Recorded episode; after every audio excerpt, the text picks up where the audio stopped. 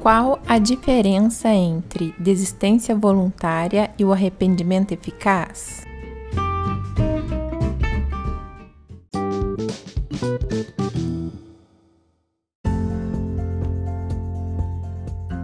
Tanto a desistência voluntária como o arrependimento eficaz são espécies da tentativa abandonada, ou seja, isso significa que o sujeito só responde pelos atos até então praticados. Um bom exemplo sobre a desistência voluntária. Imagine que A adentra na residência de B para furtar algo mas se depara com um estado de miséria e desiste da prática criminosa. Vamos à questão: A seria responsabilizado pelo crime de furto? A resposta é não.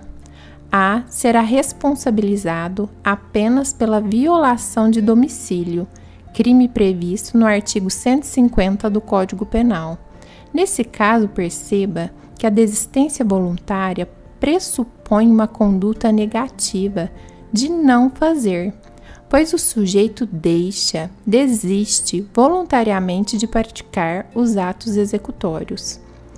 Já no caso do arrependimento eficaz, podemos exemplificar a seguinte situação hipotética: A dispara com uma arma de fogo contra B, mas foi sensibilizado e resolve levá-lo ao hospital em razão disso, consegue salvar sua vida. Veja que no arrependimento eficaz pressupõe uma conduta positiva de fazer, ou seja, o sujeito tomou uma atitude para evitar o resultado.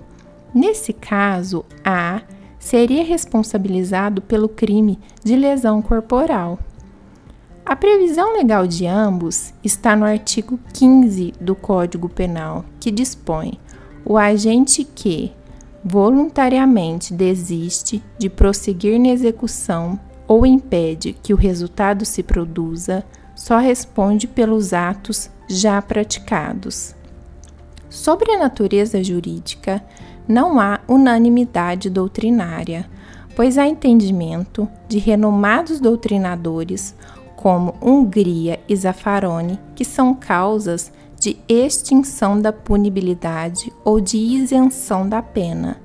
Já Damásio e Mirabete entende que são causas de exclusão da tipicidade. Eu sou Isabela Mansano, até nosso próximo podcast.